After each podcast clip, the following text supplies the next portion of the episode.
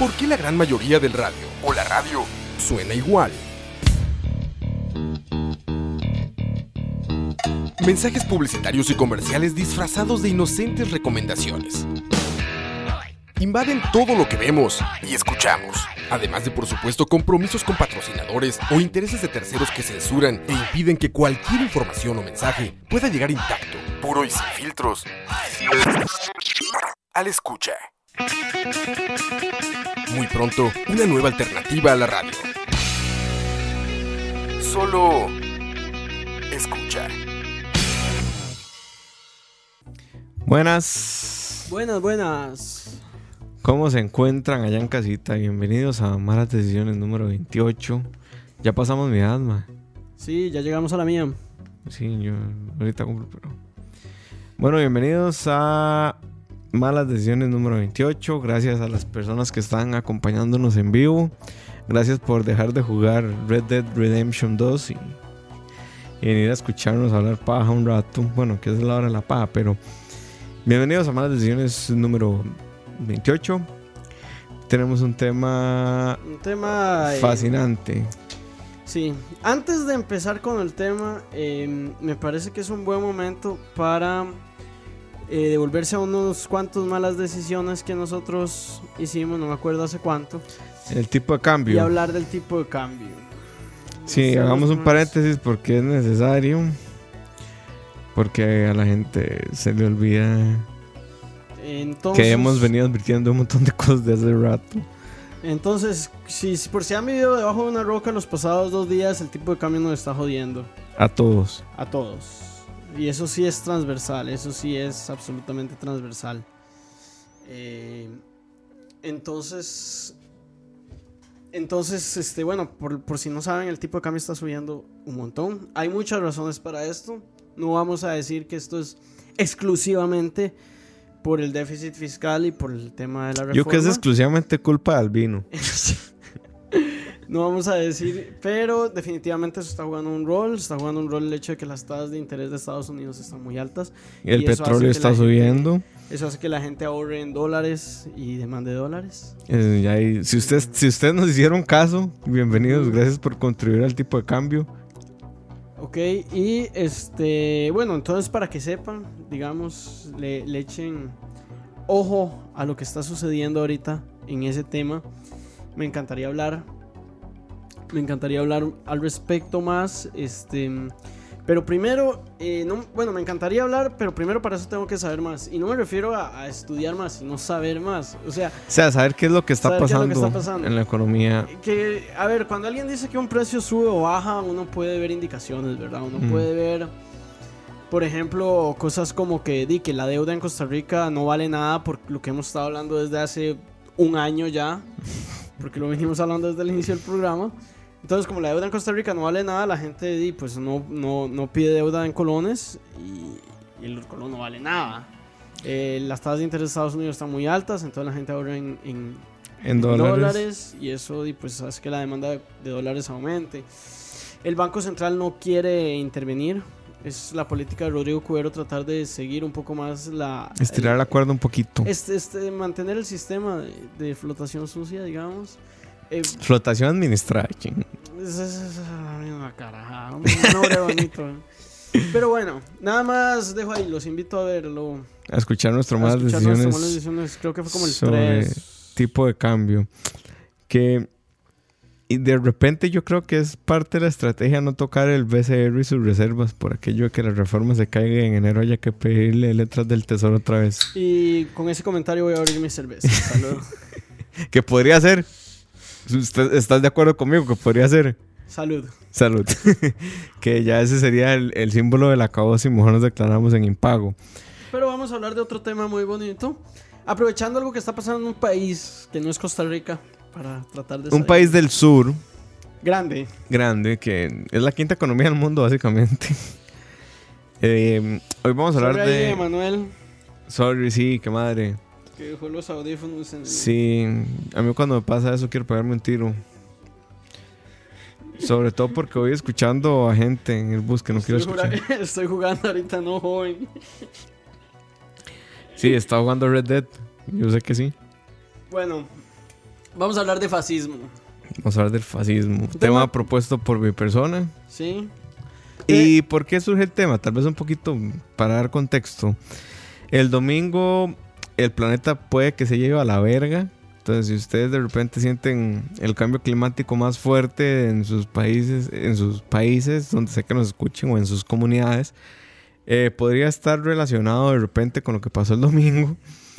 Eh, ganó Jair Bolsonaro, Mm, Chavalazo. chavalazo brasileño. Eh, él no se autodenomina fascista, pero no pero sé. lo es. A ver, hay un tema por el cual el fascismo, eh, este tema del fascismo a mí no me termina de gustar. No, no, no, o sea, me parece que si hay un momento en mi vida en el que es necesario calificar a alguien de fascista, es este, Ajá. ¿verdad? Y también lo, lo que ha pasado es que eh, de repente por el uso, vamos a ver, en la UCR hacemos mucho uso del término facho y trosco, ¿verdad? Y tal vez por la repetición del, del, del uso del término, al menos en la UCR o en general, eh, va perdiendo significancia y de repente escuchar fascismo no suena tan, Sí. tan fuerte, A ver, ¿verdad? a mí Pero me gusta. es, a- una a- palabra yo muy quiero fuerte. aclarar algo. Yo considero a Jair Bolsonaro un fascista. Ajá. En el, peor de los, en el peor de los casos. Pero yo tengo un problema con la palabra fascismo, que es el mismo problema que tengo con la palabra neoliberal. Ujú. Se ha convertido en un término, en un término que carece de sentido. El- el- hay una pequeña diferencia aquí, por lo cual me siento un poco más cómodo usando el término fascista. Porque el fascismo sí tiene sí- características taxonómicas que lo definen. Y porque sí hubo alguien que se autodenominó fascista. Yo hasta la, hasta- la fecha no conozco a nadie que se haya autodenominado eh, neoliberal. ¿Por qué? Porque para mí es un término que, que nació a partir de la incomprensión de algo. ¿Verdad? Para mí el término neoliberal nació a partir de que no quiero entrar a los detalles de esto, no quiero comprender qué es. Entonces todo lo que yo veo O como me algo cuesta malo, microeconomía. todo lo que yo veo todo lo que yo veo como algo malo lo voy a decir neoliberal y por eso neoliberal es hasta desde un aumento de impuestos hasta un tratado de libre comercio que son dos cosas completamente opuestas pero las dos son neoliberales Son dos ¿verdad? instrumentos financieros, fiscales. Es más, ni siquiera son instru- instrumentos financieros. Uno es un instrumento fiscal, el otro Mm. es un instrumento financiero. Pero, bueno. pero dejando de lado eh, digamos mis problemas con la palabra neoliberal siento que la palabra fascismo y tal vez no la palabra fascismo sino la palabra facho Que es como se nos ha dicho muchas veces Ajá. incluso nosotros lo hemos usado eh, pero facho digamos al fin y al cabo Es un facho de batalla y bueno, también viene el- del facho, Sí. el italiano, para cómo se autodenominaba No, Mussolini. sí. Eh, es, es un término que más bien ha perdido, ha perdido sentido con el tiempo. Entonces, de repente, se, como vos decías, se ha perdido el, Vamos a ver. el y, sentido. y también con, con todo esto, y aquí me voy a poner filosófico, eh, con todo esto del postmodernismo, de no querer llamar a las cosas por su nombre, efectivamente, eh, encontramos que hay gente que no dice que... O sea, hay gente que, que está muy cómoda siendo fascista sin ser reconocida como tal, ¿verdad? Y de repente ves actuares de Donald Trump, por ejemplo, que podrían calificar Como- perfectamente como, fascista. Sí, y lo son. eh, Del Partido Republicano de Estados Unidos. Pero, Pero- entonces viene como esta nueva maraña de, de que digámosles neofascistas o neonazis. No, no, no tienen nada de nuevo. Nunca se fueron. Ahí estuvieron Y siempre. nunca cambiaron su, su postura. Exacto. O sea, eh, la postura es la misma. Pero volviendo al tema. ¿Qué es el fascismo, mae? Porque, como decimos, solo, yo solo conozco el caso de Benito Mussolini como la única persona que se ha autodenominado fascista. Porque incluso Hitler, o sea, Hitler claramente para mí era un fascista, pero él, él, él decidió autodenominarse nazi, Nazi. nacionalsocialista, no fascista. Ujú. Entonces, que ¿qué- de socialismo tenía muy poco lo que promulgaba Hitler. Pero bueno. Em, vamos a ver, un fascista eh, es... Vamos a ver. Cuando Benito Mussolini, antes de que lo arrastraran por las, antes de que arrastraran su cuerpo por las calles de Milán y lo, Ajá. sí, lo colgaran en Plaza Loreto para que la gente le escupiera y lo golpeara por tres días, un hermoso eh, momento de la historia. Sí. Es un movimiento, vamos a ver. Antes de eso, ¿qué, qué decía Mussolini que él era cuando decía que él era fascista? Mm. Es un movimiento, bueno, de corte totalitario, es corporativista, es eh, muy centralista, muy personificado en, en la persona de un gran líder generalmente, eh, es nacionalista y también tiene un elemento que aunque pareciera contrario a lo que creemos, es aparte de, de- de corporativista es muy, este,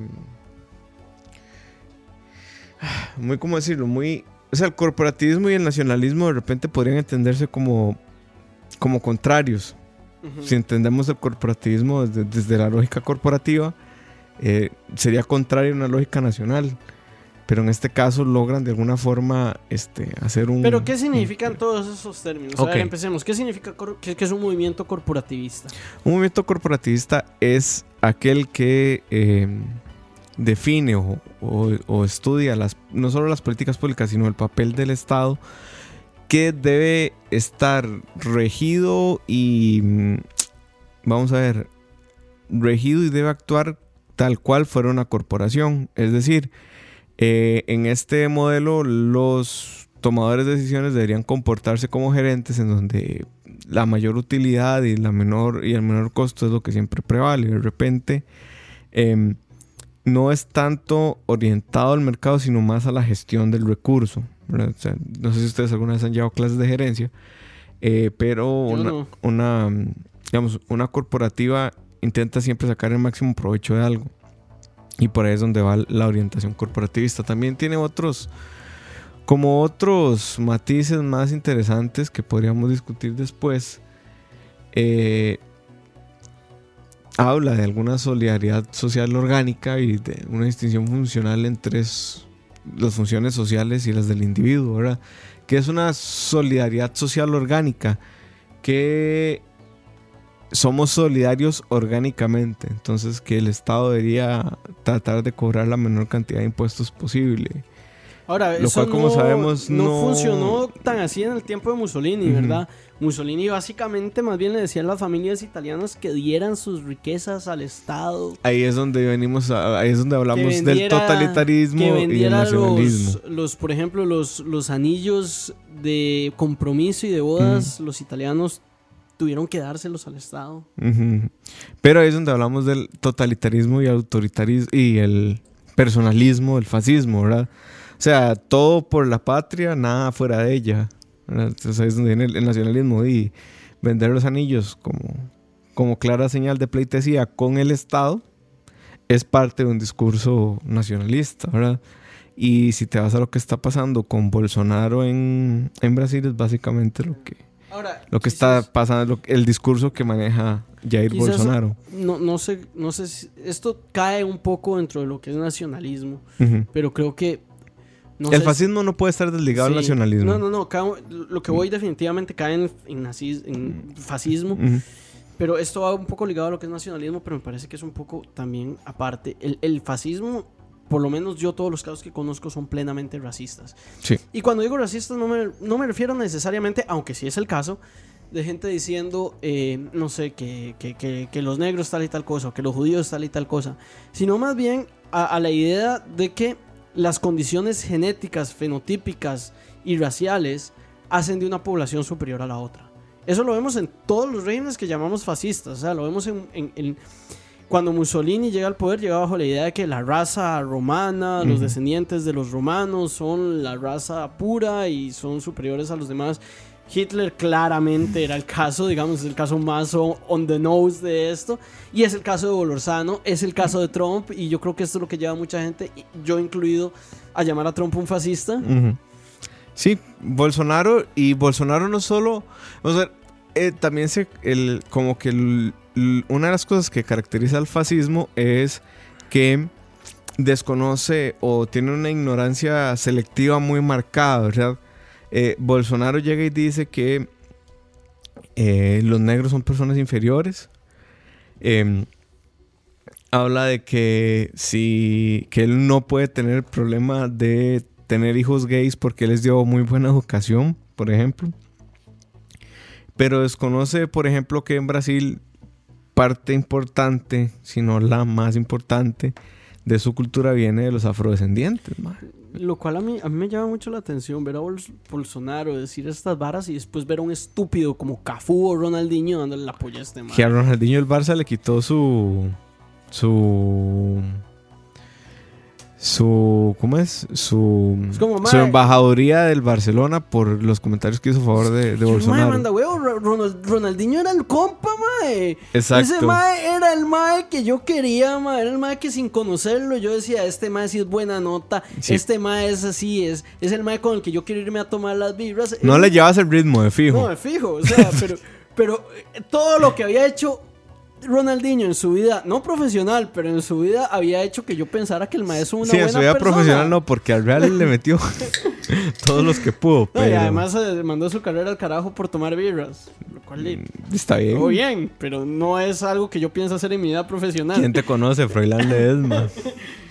Pero bueno, mi punto es que era, era el compa y llega y sale con esta carajada, mae. Sí.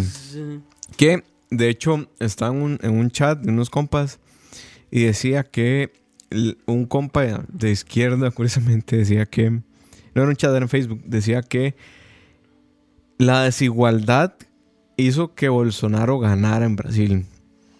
Lo que yo me pregunto, bueno, yo estoy seguro de que así fue, pero lo que yo me pregunto es hacia, hacia quién está apuntando cuando dice que la desigualdad fue la que, gan- la que ganó en Brasil. Porque si ves el mapa, son las provincias costeras y ricas de Brasil las que le dan el triunfo a Bolsonaro. Sí. Aquí Pumpi res- pregunta, ¿el franquismo entrará dentro de un régimen fascista? Sí. Para mí sí, claramente. Franco es Para fascista. mí sí. Al Sí. menos. Sí, sí. Eh, Franco, Hitler, Mussolini, ahora Bolsonaro, Y para mí Trump. Trump. Sí, yo también lo meto. La verdad es que no, no, no podría A decirte ver, que no. a ver, lo que pasa es que Trump es, o sea, Lo que pasa Trump es es tan estúpido que no puede ser considerado un ideólogo. Pero, por ejemplo, Steve Bannon que... Sí es un fascista, a todas luces. Eh, Mike Pence es un fascista. O sea, lo que voy es. Él es tan estúpido que no puede ser fascista por ideología, porque yo creo que él es tan, tan tonto que ni siquiera puede tener una ideología clara. Pero la gente de la que él se está rodeando es claramente fascista y él representa el fascismo. Sí, correcto. Lo que pasa es que a Trump también lo... Vamos a, a, a Trump de repente lo, lo frena el sistema de pesos y contrapesos de Estados Unidos, ¿verdad? Pero ya le has tirado la cuerda bastante y ya los poderes de Estados Unidos han demostrado que le comen gallina de repente a, a las acciones de Trump, ¿verdad? Empezando por jueces federales, por, por su propio partido en el Senado y en la Cámara. Entonces sí, no, no, es, no es como que, que eso nos vaya a aguantar mucho tampoco. Mm. Habrá que ver qué pasa dentro de unas par de semanas. El mundo está tan jodido que ven, vemos como alguien, a un candidato como Macri como un buen candidato, Y no, como un sea, buen presidente a la eh, par de, Para que veamos un poco cómo ha cambiado el espectro de Bolsonaro y de Trump. Cuando yo, cuando yo era joven, Angela Merkel todavía está, está- aún estaba en el poder, porque Mm. estaba ahí como por 12 años. Angela Merkel era la embajadora de la derecha. O sea, La embajadora del cuando fascismo, la gente la hablaba, cuando la gente hablaba de Merkel, hablaba de políticas, de políticas económicas de libre mercado y de una visión conservadora del mundo, ¿verdad? De repente Angela Merkel hoy es la salvadora de Occidente, del occidente liberal. Sí, es O sea, rarísimo. Así se le ve. Y ella no ha cambiado su punto de vista. Es que todo el mundo se ha, se- el mundo se ha ido tanto a la derecha que de repente la gente dice, mae, mae, Merkel en realidad es Tuanis. Sí, sí. Y no que está... yo como buen facho, no fascista facho. facho en el sentido de lo que me gritaban en la U, no de lo que creo. A mí Merkel siempre me gustó, excepto por su conservadurismo social, digamos. Por sus Devenido, devenido de su evangelismo recalcitrante, ¿verdad? De- Sí.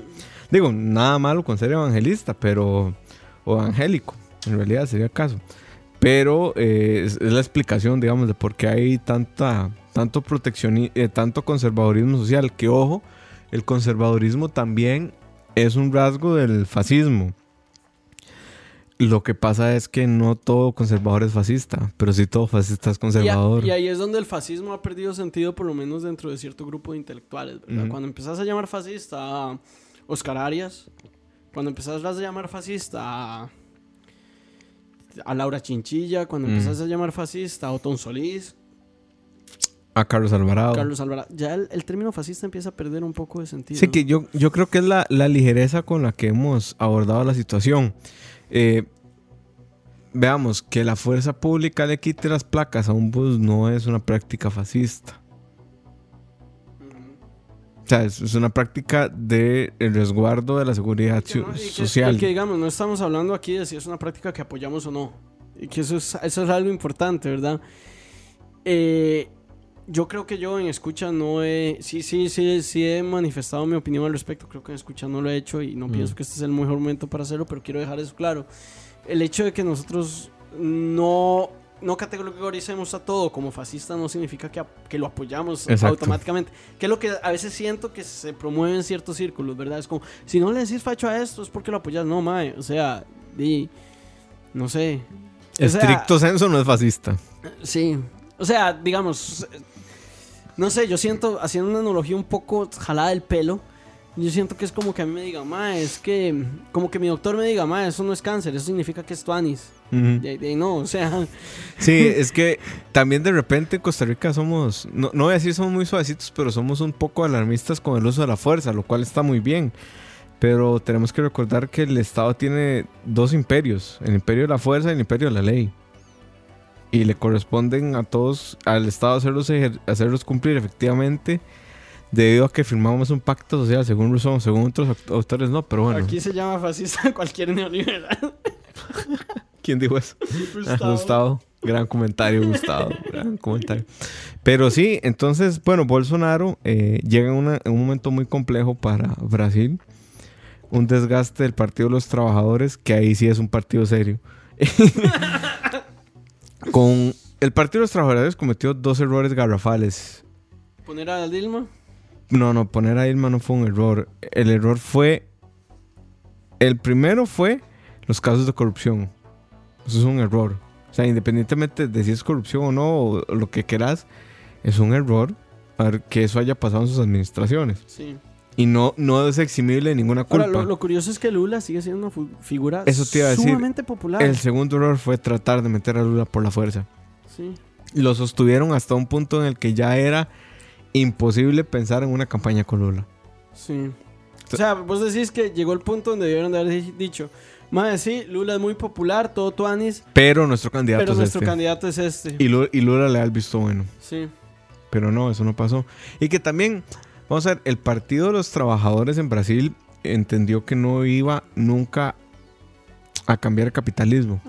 Y- O sea, ellos, eh, yo hablaba con un señor que es sindicalista y que estuvo en Brasil ac- aconsejando el PT y demás, ¿verdad? Un, un asesor un- muy querido mío, eh, don Víctor, le mando un abrazo. No nos escucha, pero un abrazo para don Víctor. Y él me contaba que en Brasil el PT entendió que no iba a transformar el sistema. Entonces lo que hizo fue disputar la hegemonía.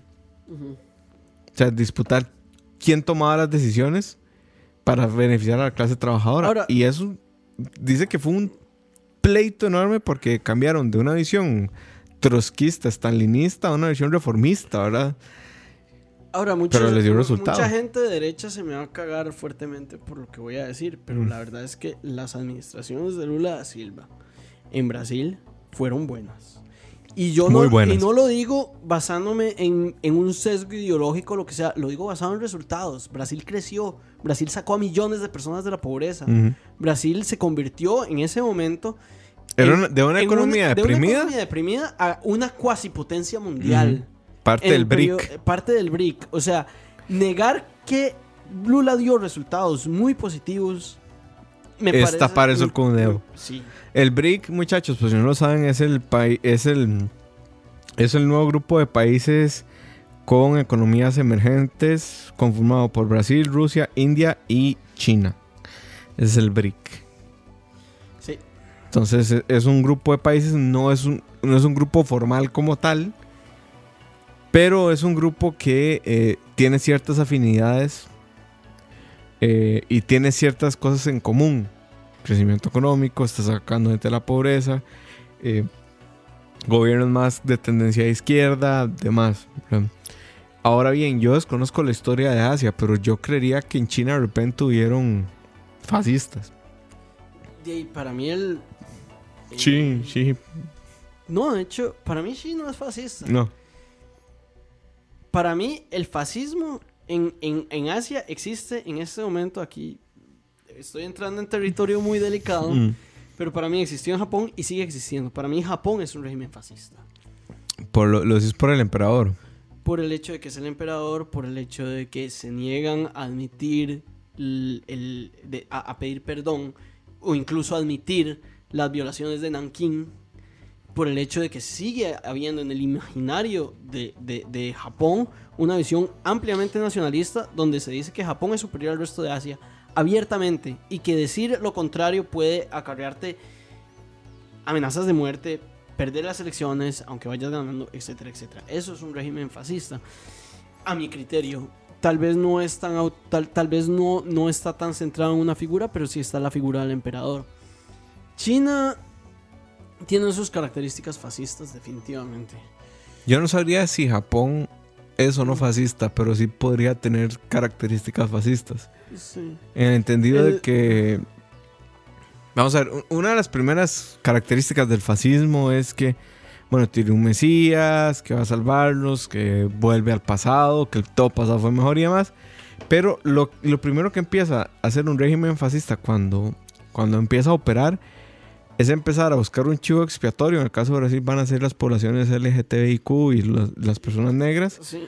Y en el tanto ese chivo expiatorio le funciona al gobierno, el siguiente paso generalmente del fascismo es suprimir libertades constitucionales y el acceso al- y buscar la forma de este, perpetuarse en el poder, ¿verdad? Entonces ya de repente Ahora, Japón ya no entraría tanto. Para ser estrictos, para, para hablar estrictamente de, de estas etiquetas, porque al fin y al cabo lo que estamos haciendo es nada más poniendo etiquetas, no creo que sea justo poner ningún régimen eh, asiático Ujú. dentro de la categoría de fascista o no. ¿Por qué? Porque son categorías inventadas, inventadas por Por Occidente, Occidente. para comprender la historia de Occidente y que aplican para Occidente, ¿verdad? Aquí hay muchas cosas por las cuales Japón tampoco es fascista, Ujú. ¿verdad? A pesar de lo que acabo de decir. Eh, ¿Por qué? Eh, No es anticapitalista, no es Ujú. anticomunista. No es nacionalista No en, es- sí, econo- sí. en el económico, digamos. Sí, no es nacionalista en lo económico, garantiza libertades, garantiza democracia, eh, lucha por la democracia incluso. Paga por esa democracia. China claramente no es cooperativista, no, no está enfocado en, en- en generar ganancias, a más no poder, por lo menos el Estado. Corporativista. Sí, China definitivamente no es anticomunista. Entonces aquí es donde yo digo, ¿hasta qué punto podemos...? Yo, yo diría que del muro de Berlín para el oeste podemos hablar de fascismo. Del muro Del de muro de Berlín Berlín para, el este, no. este, no. por una cuestión ni siquiera de, de que lo sean o no, sino por una cuestión de que no se pueden comprender eh, los conceptos fuera del contexto histórico del que nace. no. Tenía rato no usar el MIDI. Eh, dice por aquí Juan Pablo Zúñiga, en Japón están alarmados con la inmigración. El gobierno está haciendo de todo para mantener la sangre. Hay unas leyes nuevas que quieren poner para el empleo de inmigrantes y están causando polémica. No lo dudo. Dice Daniel Gonzaga, ¿cuál es el caso de la TAM con el fascismo? Di desde Pinochet, Fujimori, em, Que aquí, digamos, varias gente diría, Fujimori no es fascista. Pinochet me cuesta más creer que haya, gen- que haya gente que, que no vaya diga que vaya a contradecir eso. a contradecir eso. Que de hecho es, di- dicen que en Perú una de las formas de ganar e- elecciones es decir que va a haber crecimiento económico y condenar a Fujimori a 10 años más de cárcel. Que el maestro se va a morir como en dos. sí, probablemente, pero bueno, es una forma de ganar elecciones en Perú. A pesar de que hay un movimiento fujimorista muy grande. Sí, apoyados el- por Keiko Fujimori, Y es que lo que que, es la hija a ver, es que lo que pasa con, con Fujimori es que hay, hay- para mí, y aquí ya se me va a cagar todo el mundo también. Pero para mí, para entender el, el- el- el- No estoy haciendo apología a Fujimori, aclaro. Mm, Pero para entender el contexto de Perú hay que entender que él estaba en medio de una guerra civil mm, eh, con un grupo declarado terrorista por el Estado peruano y por todo el mundo que era Sendero Luminoso, mm. ¿Verdad? O sea, que Sendero Luminoso no era Lara Mastuanis, Eh, digamos. sí, a lo que voy es. ma, es muy diferente decir. Es muy diferente lo que hizo Pinochet, por decirlo así, A lo que hizo Fujimori. a lo que hizo Fujimori o a lo que hizo Uribe, sin defender a ninguno de los tres. O a lo que hizo, di, en su momento Pepe. Sí. O sea, a Pepe gente en, en Costa Rica que lo trata de fascista. Para O sea, que vayamos viendo lo, lo tan estirado que hemos A- a lo tenido que- el concepto A de lo que todo voy esto. con ¿verdad? esto es que, digamos, eh, sí, son regímenes que hicieron eh, barbaridades, porque no hay otra forma de decirlo, que son completamente condenables, pero que se desenvuelven en contextos diferentes, ¿verdad? Y de ahí lo, digo más que todo para comprender por qué hay un apoyo a Fujimori en Perú. Eh, En, en- Perú existe un apoyo a Fujimori. No estoy diciendo que yo sea el que apoya a Fujimori, pero es- ese apoyo existe porque hay gente que considera que Fujimori ganó la guerra contra Sendero Luminoso, ¿verdad? Y que esa era la prioridad número uno del Estado. No importaba matar a 50 mil personas inocentes o pasarle por encima a pueblos indígenas al, al respecto. Yo claramente no creo eso. Pero es muy diferente decir se hizo eso para ganar la guerra a decir se hizo eso en a, el caso de, de- a de- decir, caso- agarró un montón de maes, los metió en el Estadio Nacional Sí. y les voló a la fría, que y fue le lo que hizo Pinochet. Porque no me gustó el resultado de la elección. Básicamente. Básicamente. O sea, Dice Pumpi, Noriega en Panamá. Me cuesta ver a Noriega como fascista. Sí, fue un dictador y demás, pero no sé, no, no lo veo. En parte también porque Noriega no, no podía tener un discurso nacionalista en Panamá porque de, era puesto, ¿verdad? Pumpi pregunta por qué si la reforma cultural en China fue fascista. Yo creo que no. Es lo que estábamos hablando hace tres Sí. minutos de que no podríamos calificarla por las particularidades. De hecho, cuando uno. la, Bueno, la reforma cultural a mí me parece un fenómeno, bueno, primero detestable y segundo fascinante de estudiar. Pero sí comparte, digamos, autoritarismo, eh, la, la nación sobre Nacionalismo. cualquier todo, eh, Eh. culto a la persona claramente.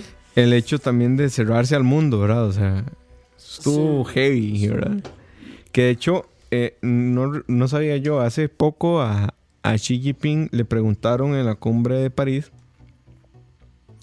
que él qué opinaba de, que, de cuál había sido el gran aporte de la Revolución Francesa al mundo. Xi Jinping dijo, es muy pronto para decirlo.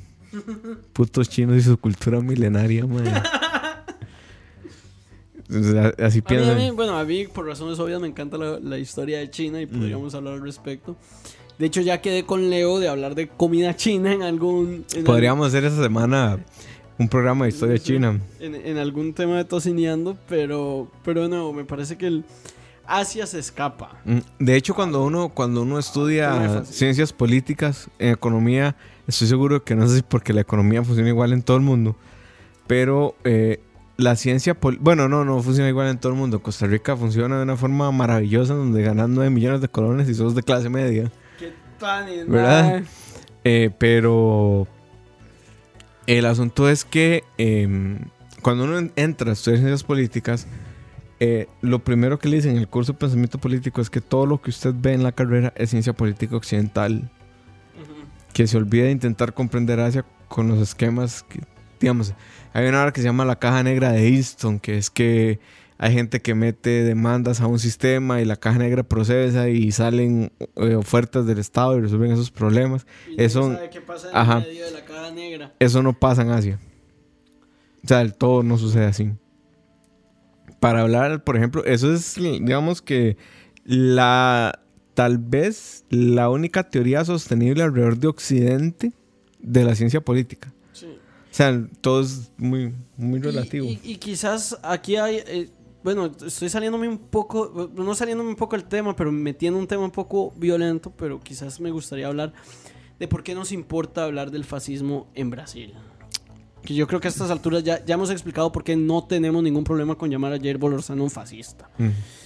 Eh, ¿Por qué nos importa hablar de- del fascismo en Brasil? Bueno, porque Si sí, vivimos en Costa Rica. hablemos geopolíticamente. En el norte tenemos un fascista. En el sur tenemos un fascista. Cuando al norte y al sur se resfrían, estornudan y a nosotros nos da calentura. Y ya empezamos a ver síntomas de fascismo en Costa Rica. Y no hablemos de lo que dijo Fabricio Alvarado esta semana. Ese es otro detalle, ¿verdad? El, el fascismo en América Latina está siendo alimentado por el movimiento neope- neopentecostal y evangélico. Correcto. Pero eso es un tema eso es un tema aparte que probablemente hablemos más tarde, Ujú. pero hablemos ahorita de por qué Brasil nos importa. Nos importa porque tiene el bosque tropical. El bosque tropical más grande del mundo. Eso es importante. Eh, Que o produce sea, como bastante oxígeno. sí, y a eh, mí me gusta el oxígeno. Sí, no sé ustedes, pero Digamos, me- me parece importante esto- para vivir. Esto de respirar es tuanis, man. Ajá. Y el Amazonas en este momento ya se ve amenazado por eh, la presidencia de, de Jair Bolsonaro. eh, Bueno, la buena noticia es que son sus hijos, no son ustedes los que van a, a- a pagar la, la cuota más grande. Ajá. Eh, nos importa porque Brasil es la quinta economía más grande del mundo. Y también porque lo que decía es que crea tendencia. Y la persecución de este de minorías LGTBQI, eh, la persecución de personas de etnia negra, eh, el discurso machista, que es bien machista, Y es de que, Brasil. y, y es que es un machismo tóxico. Y aquí no quiero ser como el Social Justice Warriors que dice, ah, es que es un machismo tóxico, me ofende. No, no. Es un discurso agresivo, violento. Y que di, puedes decir que, eso es- que, que- que soy un Social Justice Warrior y soy un- muy frágil por decir esto. Pero, mae, cuando entren a mi casa con un con una K-47 y me huelen plomo porque pienso diferente, ahí sí me va a importar. Exacto. Y, y ojo, ¿verdad? O sea, no. O sea, el tema con Brasil es que es la quinta economía del mundo, man. Sí. Es mucha gente con mucha Y es capacidad un powerhouse de América. O sea, Brasil es un país que debería de ser potencia mundial como Rusia, que en algún momento... Rusia cuando- lo es. cu- Cuando estaba Lula, se habló de que podía llegar a ser. Pregunta André Arguedas si consideramos a Perón fascista. Yo, Sí. yo no sé, mae. Yo, yo, no, yo ya no sé. Yo ya lo sé. Yo sí no, lo metería ahí, pero bueno. Eh, ahora, el, el tema con, con Brasil es que los brasileños tienen un dicho que resume 100% lo que está pasando ahorita. Que dicen, los brasileños dicen que Brasil es el país en donde hasta el pasado es incierto. Y, es, digamos, es una, una forma de pensar y de vivir muy, muy, muy triste, porque de repente es como un moho ahí o un... Yo no entiendo, Brasil, Brasil tiene en este momento, para mí tiene como al presidente democráticamente elegido que más, des- que más odio de todos los que se han elegido en América Latina y al mismo tiempo tiene al monarca que más me cuadra de todos los monarcas como que han existido de la historia de siempre. Que es Pedro II, Pedro el Magnánimo, madre, ese mae era Tuanis. Bueno, tienen a Lula, tienen a Dilma. A Dilma le hicieron un golpe de estado hace dos años, man. O sea, y pusieron a Temer. ajá. La quitaron por cargos que Temer tenía más fuertes, digamos. Ajá. Que en este momento estarás de acuerdo conmigo, yo prefiero 20 veces a Temer que a Bolsonaro. Y ahí sí, mae, pero... O sea, entre lo acabo del sombrero, ah, pero Ey, pero, eh, puta, es que cuando uno tiene que elegir entre estas varas, mae. man, es tan triste. Ya entiendo a los troscos cuando dicen que qué putas tener que elegir entre... entre Carlos y Fabricio. Sí, ¿verdad? Di, son visiones de mundo, pero es que aquí hay hechos concretos, objetivos de lo Como, mae, ¿qué prefiere usted? ¿Un, un- un disparo en, en- en la pierna o que le amputemos la pierna sin anestesia? Yo digo, Mm. un disparo, pero tampoco soy muy fan de eso, mae. Sí, sí. que ojo, eh, no recuerdo quién era el que decía, no recuerdo si es Humberto Eco, quien decía que este estamos en la época en, lo- en la que los demócratas vivimos todos los días cuestionándonos nuestras convicciones democráticas. Nunca podría haber estado más de acuerdo con Humberto Eco. Sí. ¿Qué fue lo que dijo exactamente Bolsonaro del Amazonas? Preguntan. En realidad, yo no... Sí sé que dijo algo, yo... O sea, no solo lo que dijo, es que ya tiene planes para el Amazonas. Y no los he leído, les si miento si les digo que los leí o si sé qué fue. Pero hoy está viendo un titular en BBC, por eso les digo que no leí. Eh, Porque hay que ser responsables, muchachos. Si ustedes no leyeron lo que dicen, y no digan que no asumen que fue lo que dijo el otro. ¿ah? En donde decía, estos son, no era el país, que decía, estos son los seis planes de Bolsonaro para el Amazonas. A ver, aclaremos algo. Nosotros no leímos lo que dijo Bolsonaro del Amazonas. Pero uno puede hacer un educated. Uno, uno tiene una educated idea. Uno tiene una Mm. idea educada de qué piensa Bolsonaro del Amazonas. Sin necesidad de. De, de, de escuchar. A ver, aquí está Pompi. Hay un video de la BBC resumiendo con cinco puntos. Ese fue el video que no vi. O sea, solo vi el título. Y bueno, y aquí pregunto también. a- a- bueno, más que todo, eh, más que una pregunta, es un comentario eh, que me parece muy valioso que dice Juanqui Kun. Saludos al turrialbeño. Que dice: me con- Mi ex es brasileña y me contó que la gente está completamente cansada del PT. Y aquí vamos a otro punto. ¿Qué lleva a las personas a elegir a un gobierno fascista? Ajá. Eso es. Que eso es lo que no, no, digamos, en Costa Rica no hemos entendido y creemos que estamos a salvo. No, papitos, no estamos a salvo.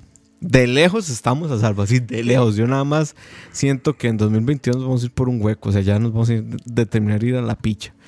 Perdón por la pal ah, perdón, ver, como por- mierda. por- Gracias. Eh, pero, digamos, hay, hay todo un tema de por qué, de hecho hay estudios de por qué la gente escoge el fascismo. Uno de ellos es la pérdida, de uno de los factores es la pérdida de credibilidad en las instituciones democráticas. Hola, Fernando Cruz. Otra es el hecho de el cansancio del hastío con el sistema económico, que efectivamente Y aquí, ha, ha hecho a unos muy pocos muy ricos y a otros muchos muy pobres. Pero bueno, y aquí voy de a- eso hablaremos la otra pero, semana. Pero, pero más allá de. No, no, la otra no, dentro de. La- dentro de 15. Bueno, hablaremos de eso Así que, pronto. que, eh, aquí quiero hacer un comercial. Si vieron el estudio que dice que efectivamente bajó la pobreza en Costa Rica en los últimos 30 años, lo hizo uno de los invitados que tuvimos, que es Ronulfo Jiménez. Sí. Que queríamos traerlo, pero desgraciadamente no pudo. Se disfrutan puta con Rodolfo, man. Sí, Con man. Rodolfo. Qué Sí, persona man. más agradable. Sería muy agradable volverlo a tener acá. Si nos escucha, nos gustaría decirle que fue muy agradable y será muy agradable tenerlo acá. Eh, que siempre será bienvenido, pero eh, eso, es- ese es otro tema. Pero def- definitivamente esta es una semana importante para leer, si tienen tiempo, los estudios de pobreza, porque la semana anterior se publicó la ENAJO, la Ujú. escue- la encuesta nacional de hogares, donde son las cifras oficiales de pobreza, y se hizo ese estudio. Que, eh, vamos a ver, tampoco era. me- dice Julio, estuvo muy bueno el de default con ese señor. Sí, es que don Ronulfo, aparte de ser economista, hace radio. Sí. O sea, si quieren escucharlo, escúchenlo. Creo que es los viernes con don Constantino Orcullo. Un profe mío y un profe tuyo. Ajá. Salían varios sin esfuerzo, ¿viste?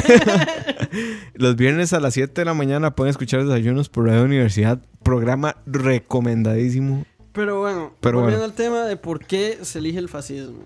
Hay, yo creo que lo, lo, lo que demuestra más es el desencanto del fascismo Ujú. con, con el sistema actual. Y aquí yo veo un tema interesante. Para mí Fabricio Alvarado no es el candidato fascista de las elecciones pasadas. Es Juan Diego Es Castro. Juan Diego Castro. En efecto, yo estoy completamente de Es, acuerdo. es- es la persona autoritaria, es la persona que trata de centrar todo alrededor de él, que trata de mostrar como Costa Rica, los costarricenses son, bla, bla, bla, que los otros no son, que estos ya son... A ver, para determinar si alguien es fascista o no es, un poco difícil, pero todo lo que estoy diciendo son como lo que llaman red flags, son como indicaciones claras de que aquí algo no está bien. Sí, como cuando su ex le dice que con quién está hablando por teléfono, eso es un red flag. Sí. Es su Sí. novia, perdón, dice. ¿Con quién estás hablando por teléfono? Un Sí, red sí, flag. sí, sí, si la ex de uno le dice eso, uno dice, "Di, vaya a comer Mierda. dice André, "Ma, en Brasil siento yo que fue la inseguridad. Parte de eso, parte del cansancio con la corrupción Lo del sí, Lo PT. que he escuchado, la mayoría de la gente lo que considera es que el PT, que era la, otra opción, porque en Mm. Brasil prácticamente que solo habían las dos opciones, era un, un gobierno sumamente corrupto y que cualquier cosa podía ser mejor Mm, que el PT. Y aquí es a donde vamos que no. co- con, el detalle. Nunca, yo creo que como safe choice, nunca creamos el discurso de que cualquier cosa puede ser peor que lo que tenemos. Ajá. Porque así es como terminamos con cosas peores que las que tenemos. Así es como terminamos con Fabricio Alvarado en segunda ronda. o no. con Jair Bolorzano en, en la presidencia Sí. de Brasil. O Donald Trump en la en presidencia, la presidencia de Estados, Unidos. Que ojo, ¿verdad? O sea, el asunto con, con Brasil es que, no, no, digamos, yo no podría juzgar a un brasileño que esté descontento con lo que pasó con el PT. O sea, después de todo el escándalo de Petrobras, es en el gobierno de Lula, man. O sea, Petrobras, el escándalo más grande de corrupción de Brasil. O sea, si ustedes creen que el cementazo fue una ara grande, Petrobras fue... Petrobras era la empresa de petróleo de Brasil. Ajá. Y de ahí, pues, petróleo y Brasil pueden imaginar que manejan un poquito más de dinero que Cemento y Costa Rica. Básicamente. y ropita bebé. Ah, no, pues ese- fue otra persona. Em, pero bueno, eso es como el fascismo. Ahora Y, bien, y- y aquí yo quisiera hablar, no creo que, no, nunca creí que estas palabras iban a salir de mi boca en el aire, pero aquí sí quisiera, quisiera dejar en claro que yo estoy de acuerdo, me Mm. duele mucho decirlo, pero estoy de acuerdo con lo que han dicho muchos allegados amigos míos que pertenecen al Partido de los Trabajadores de Costa Rica, no de Brasil. Que- Dice Julio Sandoval que Petrobras es el Keylor de las corrupciones. Pero Pues bueno, sí. volviendo a, a la admisión de que estoy de acuerdo con el PT de Costa Rica en algo, y más, eso sí está duro.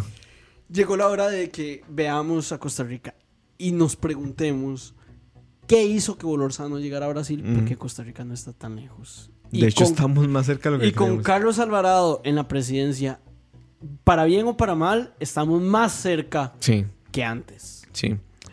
Eh, de hecho, bueno, si ustedes ven como el, el estudio de opinión, creo que lo hace eh, IDES, pues. No, no recuerdo quién es que lo hace. El estudio de las elecciones de que explican el resultado de Donald Trump como presidente de Estados Unidos habla de cómo la administración Obama polarizó su discurso y los recursos financieros en, las, en los estados costeros, que son los estados ricos. O sea, en Estados Unidos, el- en Estados Unidos el crecimiento económico es al revés. Las costas son súper ricas, súper cosmopolitas y el centro está deprimido Bueno, es zona en todo rural. el mundo excepto en Bueno, Costa, Rica. Por eso es al revés que acá.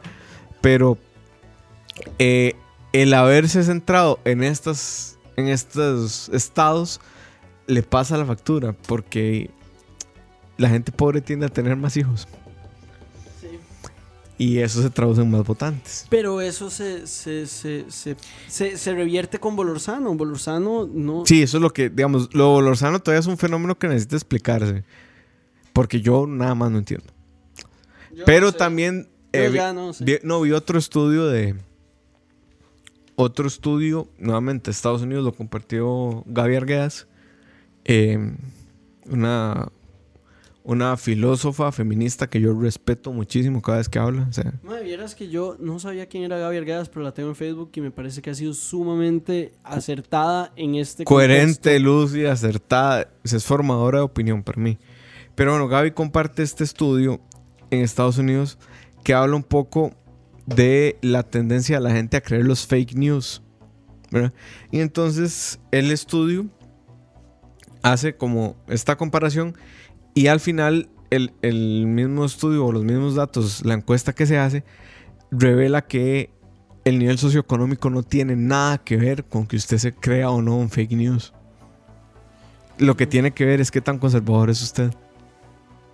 Interesante. Es súper interesante porque después, hoy estaba leyendo otra persona que decía que eh, las falacias son errores lógicos, ¿verdad? Y es un- es un- o sea, no, Eso es una tautología. Sí, ya, sí, para pero, sabe, pero sabe, es que la falacia generalmente se asocia a una mentira. O no, una falacia puede ser verdad.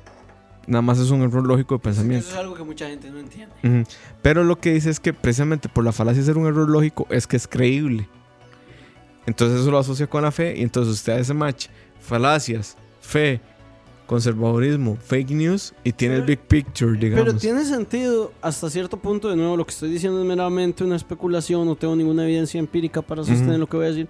Pero tiene sentido si vamos a lo que significa cada cosa. A ver, conservador es una persona que cree que las instituciones, casi que por definición, puede, agreguémosle puntos y comas, pero básicamente lo que significa es que es una persona que cree que las instituciones actuales fueron heredadas porque funcionan, entonces tenemos que mantenerlas porque sí. es o sea, status quo. es, es pro status quo, pro las instituciones que tenemos.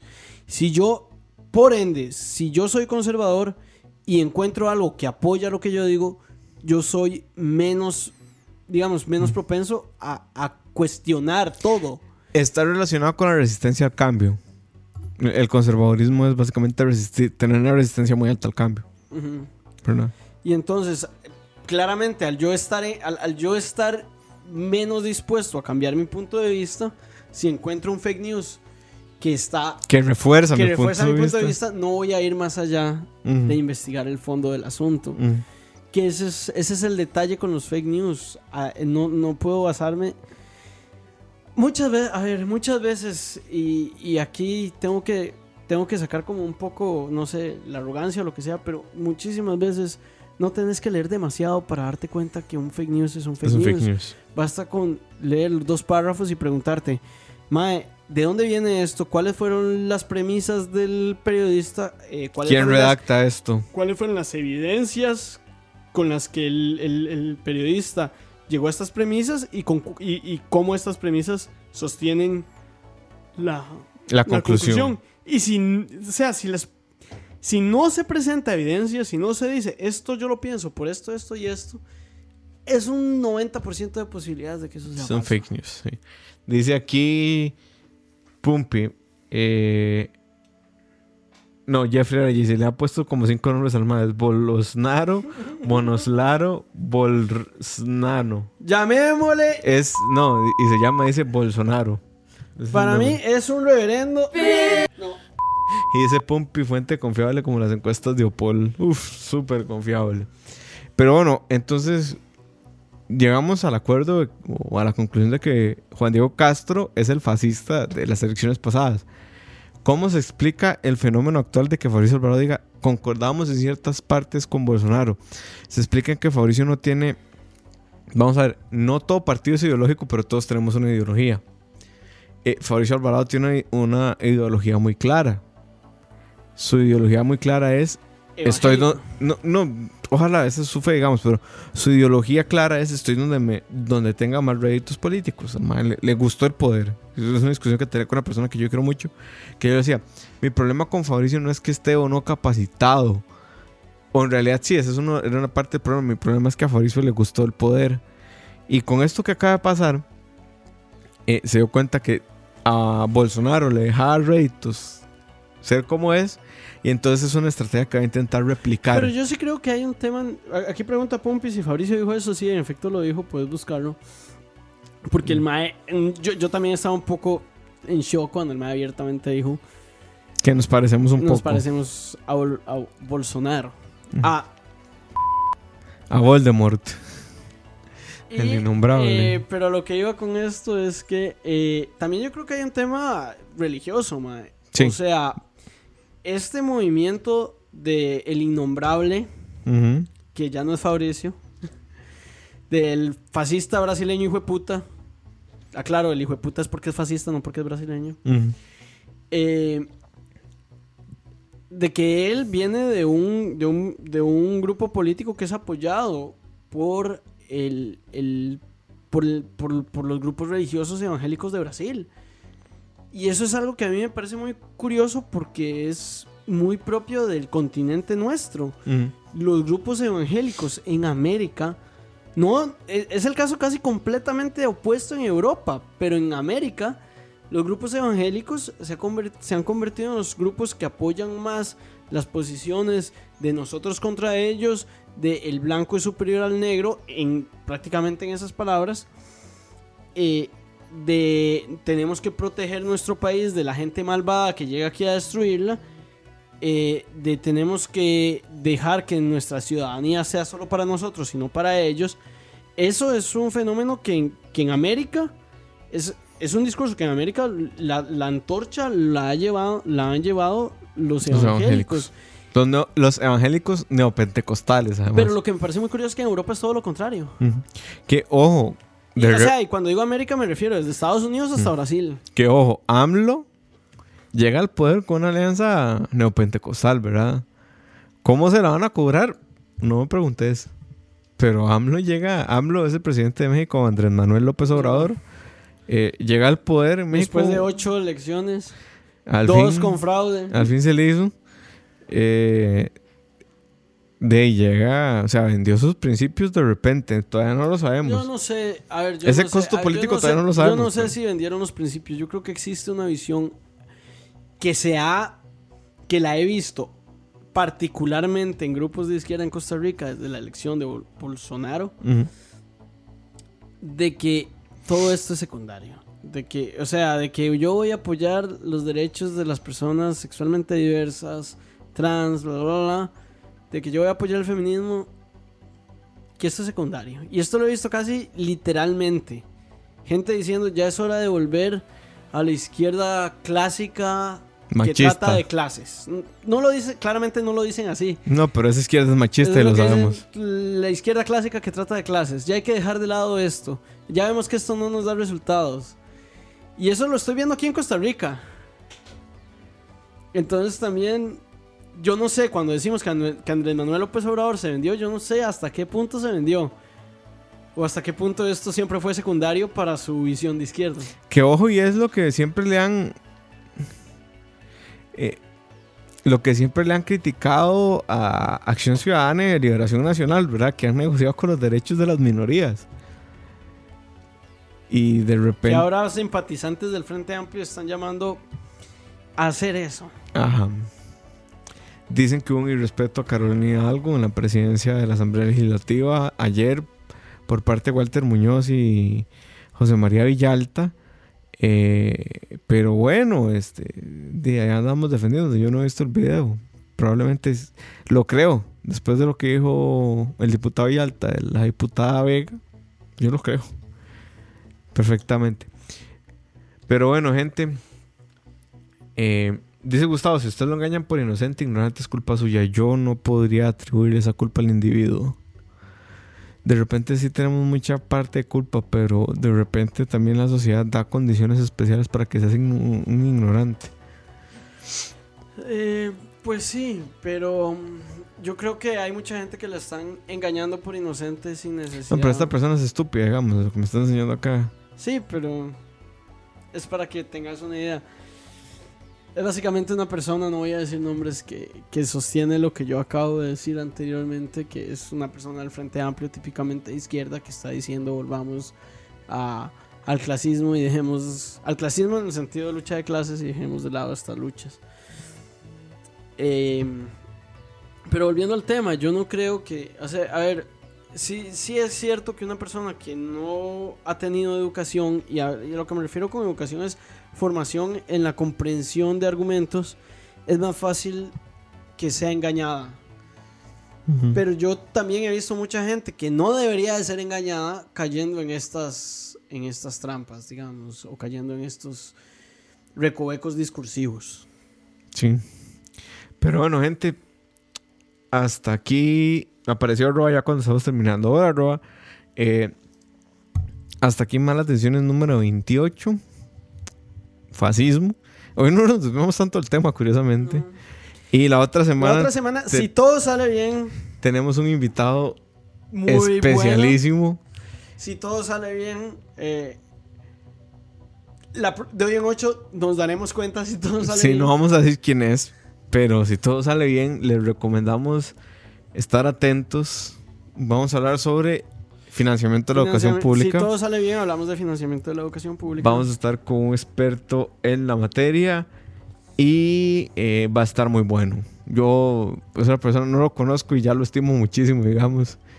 Eh, pero estén pendientes porque si todo sale,